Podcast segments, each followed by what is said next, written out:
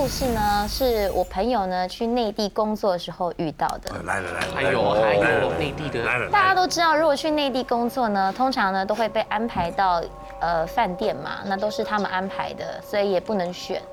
那我这个朋友呢，刚到那个饭店呢，其实就觉得有一点怪怪的，因为呢饭店的位置呢很隐秘，然后呢外表看起来呢，感觉是开了五六十年那种比较老旧的。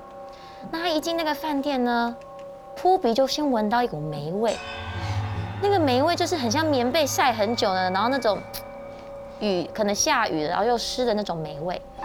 那我那个朋友他有个习惯，他进饭店都会先把所有柜子都打开，他就开一个一个开，因为那个饭店是那种古色古香的，都是那种咖啡色的柜子。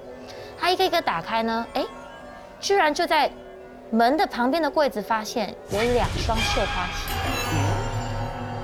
那绣花鞋还不是那种平常看得到的哦，一定要是特别去找过那种市集的，那种很旧，然后哎绣的相当精致的，一双红，一双黑。还一双红，我那朋友当下呢，就有一点觉得，哎，因为他可能第一次去内地露营，想说会不会是个摆设呢？可能内地的那个饭店呢的一个装饰品。那他也没想那么多啊，反正这个明天要工作嘛，他就先把那个厨子呢也都关一关、收一收这样子，然后就把行李摊开啊，然后该弄的弄一弄，就是就上床睡觉了。但当天睡觉的时候，开始就有声音出来了，因为他那个房间呢是外面跟里面有一个隔门的，那外面就是客厅，里面就是房间，然后有个诶一个小门这样子。那这时候就一直听到那个厨子那种咳咳咳的声音，在拉的声音。那因为那个饭店旧嘛，又是那种木质地板，所以这声音听得很清楚，也有那种嘚嘚嘚嘚嘚踩的声音，就是那种木头地板。当他这一回头往门外看的时候，发现门外的透光的那个门帘外有一双脚，就站在他的门外面。他就吓到不行，然后甚至还赶快打电话跟楼下说：“哎，有没有房间可以换？有没有房间可以换？”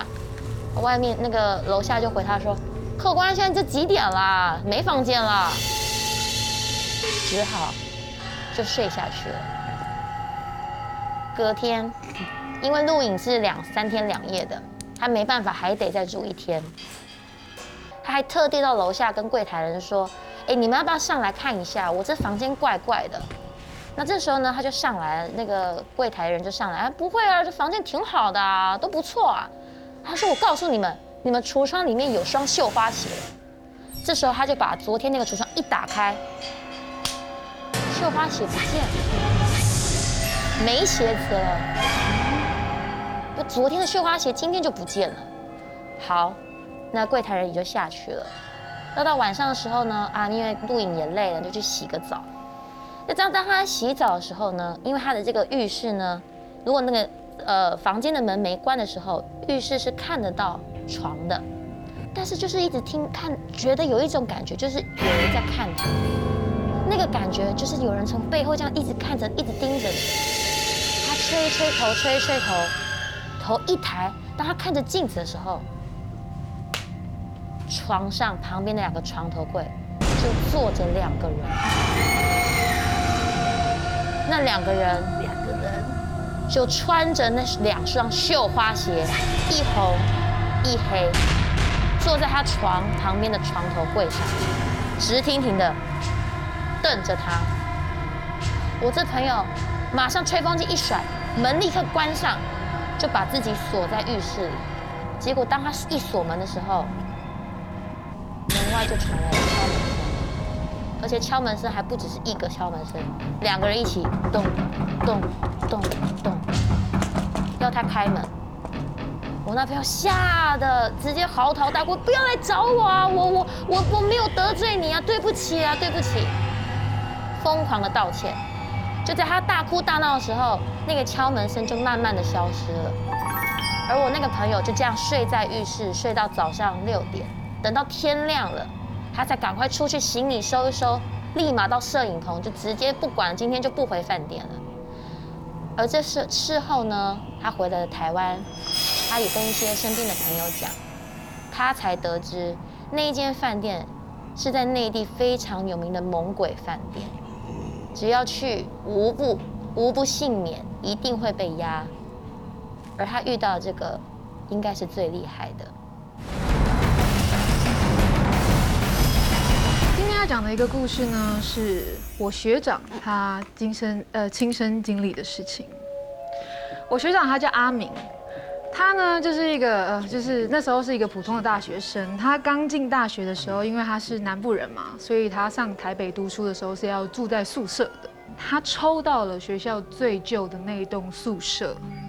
就是比较偏僻这样子，刚好有一个人就临时转学，所以他那一间宿舍只有三个人，就是我学长阿明，还有阿红跟大伟。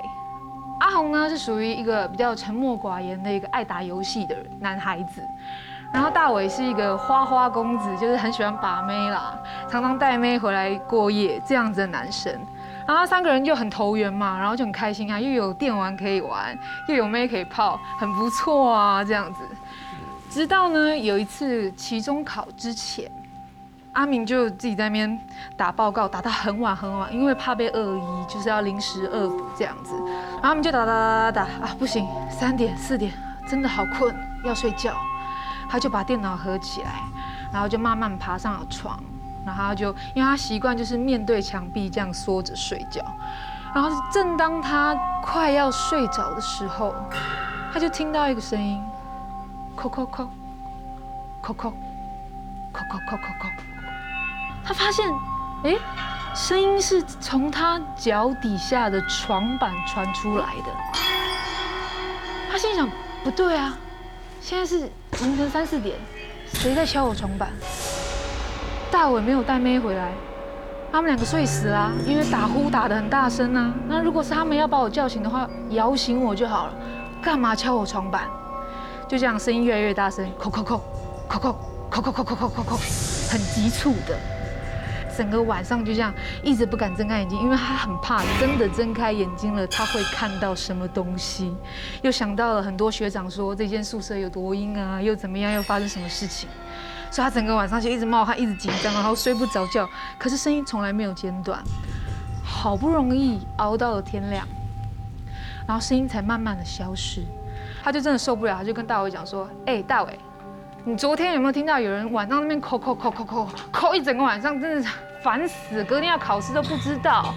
哎呦，会不会有人在我们楼上那一层做什么坏事？哈哈哈哈哈！然后大伟就说：你神经病哦，我们最上面一层啊，我们是最上面那一层啊，再上去就塞一场，晚上都锁起来，怎么可能会有人在那边干嘛？这时候阿明就毛了。”心想说，那那该不会昨天真的有人在敲我的床板吧？然后就问说，那大伟怎么办？阿红跟大伟就说，学长有跟我们讲过啦，这间宿舍真的很老旧，也真的发生过很多事情，特别的阴。啊，很多人都遇到，不过没关系，应该就是你去庙里面求一个平安符回来，你把它放在床头，然后告诉大家说不要接近你，你没有想要干嘛住下就好，这样子应该就没事。但你知道，大学生是一个很忙碌的、很忙碌的生活，就是一下怕被恶意啊，又有社团活动要做，加上我学长阿明他是一个就是皮皮的人，然后就后来也没有再发生有人在敲他床板，所以他就忘记这件事情。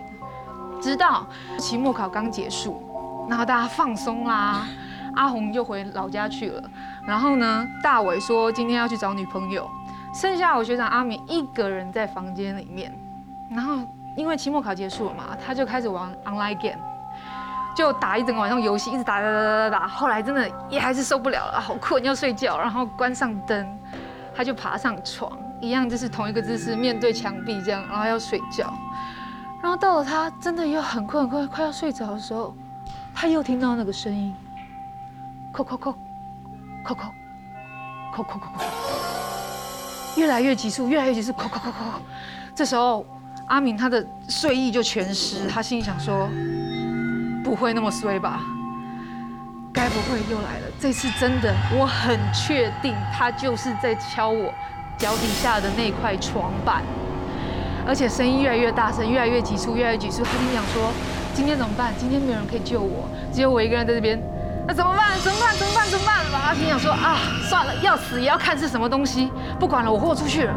然后心里就骂了一堆三字经，之后睁开双眼，然后往下一看，就看到一双苍白的手挂在他的床脚旁边，然后他整个人吓到鸡皮疙瘩一直一直，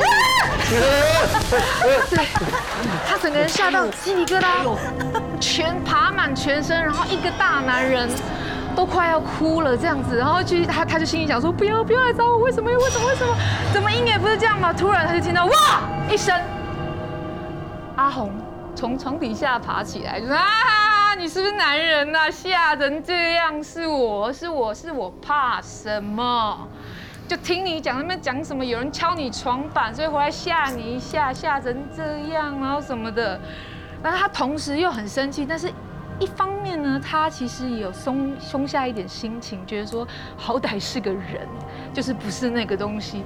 然后他就慢慢的又面对墙壁又睡着了。”直到过了一个两个小时之后，我的学长起来了，他又转过去一看，哎，阿红走了。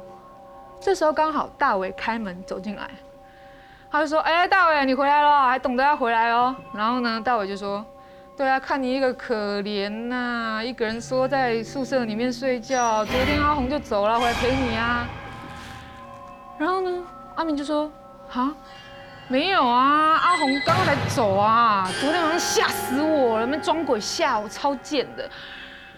然后呢，大伟就说：“没有啊，昨天晚上晚餐完，我就载他去车站了，他就下南部了。”然后两个人就在那边吵屁啊，我真的有看到他，真没有啦，我载他去的。他就拿起电话打给阿红，问说：“哎，阿红，你昨天什么时候下南部？”阿红就在电话里面。就是睡意阑珊，就问就回他说，我昨天晚上就是晚餐完之后，大伟就载我去车站，我就回来了。然后当下，我学长阿明就把电话挂掉，然后心里想说，他回想起昨天晚上阿红的脸是很奇怪的，因为平时阿红是属于那种沉默寡言的人，他没有道理会突然这样子装这个东西吓我。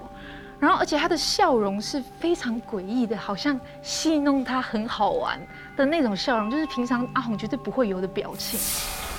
然后现在又听到阿红说他昨天晚上就已经回去了，然后他就转过去跟大伟讲说：“那我昨天晚上看到的阿红不会是什么吧？”然后大伟就耸肩摇摇头，然后笑着看着他。这时候呢，我学长的手机又响，他要接起来，喂。电话里面传来的是大伟说：“哎，我今天晚上在马子这边啊，不回去喽。”他当下马上眼睛看着下面，因为前面就站着那位。然后他把电话关掉，心里一直默念说：“对不起，请不要害我，我真的不是故意的。”然后就赶快冲出了宿舍。他永远没有办法忘记那一天晚上大伟跟阿红的脸。还有那个诡异的笑容，那那到底是谁？他后来呢，去问了以前早就已经毕业的学长。原来他们那个宿舍的那个房间里面，以前曾经有一个被朋友排挤，最后自杀在这个房间里面的学长。他们推测，应该就是他想要跟他做朋友吧。